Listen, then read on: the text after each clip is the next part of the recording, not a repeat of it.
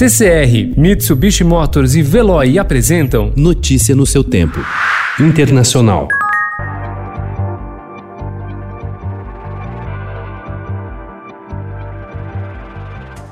A Europa viu uma luz de esperança ontem quando vários países registraram o menor número de mortes em semanas desde o início da pandemia do novo coronavírus, que já tirou a vida de 204 mil pessoas em todo o mundo e contagiou quase 3 milhões. A tendência de baixa observada há vários dias leva vários governos a planejar medidas para flexibilizar o confinamento.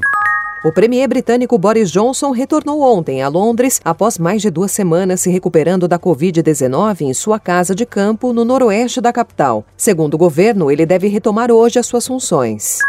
Os venezuelanos disseram ter pagado mais de 11 reais o litro de gasolina na semana passada em meio à escassez de combustível, uma das taxas mais altas do mundo e uma reversão dramática para um país da OPEP que se vangloriava de ter o combustível mais barato do planeta. Graças aos subsídios do ex-presidente socialista Hugo Chávez, morto em 2013, e seu sucessor e protegido Nicolás Maduro, a gasolina vendida pela petrolífera estatal PDVSA, que detém um monopólio legal da venda de combustíveis, é basicamente gratuita na Venezuela.